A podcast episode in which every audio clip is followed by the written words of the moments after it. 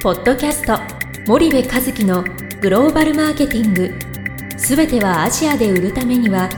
過去1000社以上の海外展開の支援を行ってきた森部和樹がグローバルマーケティングを分かりやすく解説します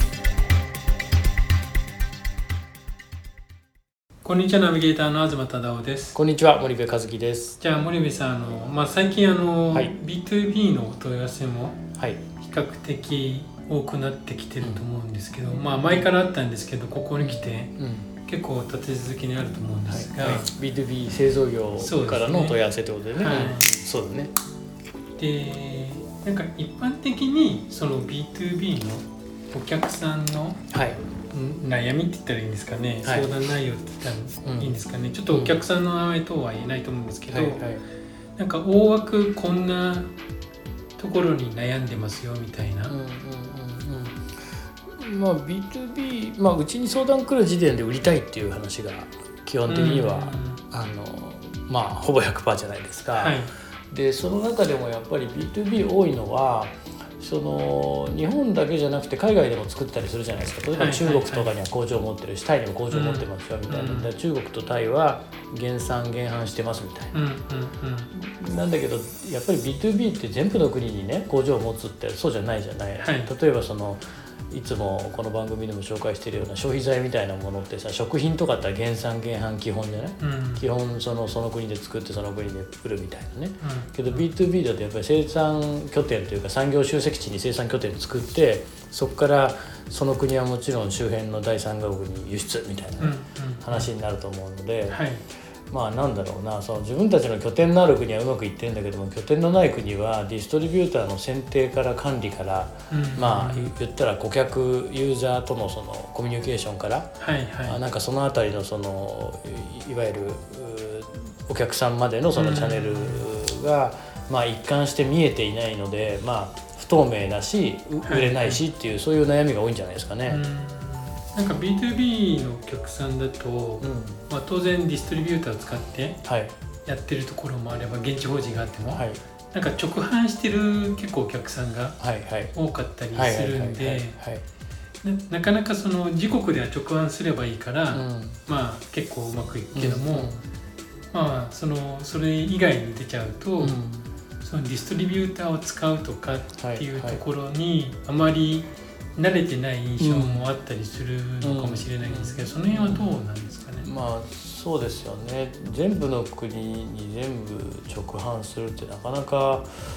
難しいですからね、で特に B2B ってアフターメンテナンスとかねはい。サポートが必要だったりするケースもあるじゃないですか、はいはいで大掛かりなメンテナンスは本国にとか、まあ、周辺の,、うん。あの国に一旦シップパックしてそこでっていうようなことになったとしても日々日常的なメンテナンスってやっぱり現地でやらないといけないから、はい。まあ言ったらそういう簡易的なメンテナンスのできるディストリビューターを探さなきゃいけないとか、だからチャンネル作るの下手ですよね、その B2B の方が圧倒的にマーケティング力が低いしチャンネル作るのが下手だから、うん。すごく物がいいのにもったいないところでつまずいてるっていう印象はすごく受けますよね。うん。であとその調査とかをして何かこうあの戦略を構築したりとか、はいはい。あの何かを可視化したりとかっていうことを過去にやったことがないので、うんイメージが湧かないっていう会社結構多いと思いますよね。なんでまあそうだね。そんな風には感じますけどね。はいはいはい。そうするとその辺のチャンネル作りが弱いっていうところはどうそうお聞きになっててどんな感じなのかっていうのはうん、うん一般的に言ううん。まあそのディストリビューターさんまあこれまあ B- B2C もそうだけどまあ、ディストリビューターさんのその発発掘のところでやっぱりすごくつまずいてる感じがあって、で自分たちのターゲットがまあ明確にはあるわけじゃないですか。どういうところでまあ、どこで売れるかっていうのは分かってるじゃないですか。はいはい。でそれに対してそこにリーチをする。でも自分たちでリーチをするんだと効率が悪いのでディストリビューターを使うっていう話なんですよね。なんでそういうケーパビリティを持ったディストリビューターであるべきだしかはい。つその自分たちが売りたい先にリーチできるディストリビューターじゃなきゃいけないわけなんだけども、うんそういうところをなかなかこう探しきれなかったりとか、うん。うんえーいうケースは多い気がしますね。うん。あとそことこうどういう契約形態で契約をしてみたいなね。はいはいはい。でじゃあその人たちをどういうふうに管理していったらいいだろうみたいなところは、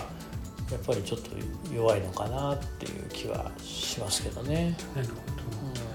ど。わかりました。じゃあ今日はあのお時間が来たのでここまでにしたいと思います、はい。森部さんありがとうございました。はい、ありがとうございました。本日のポッドキャストはいかがでしたか？番組では森部和樹へのご質問をお待ちしております。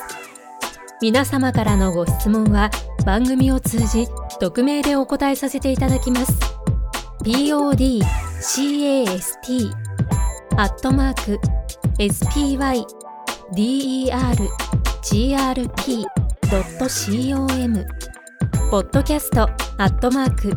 スパイダー grp.com までたくさんのご質問をお待ちしております。それではまた次回お目にかかりましょう。ポッドキャスト森部和樹のグローバルマーケティング。この番組はスパイダーイニシアティブ株式会社の提供によりお送りいたしました。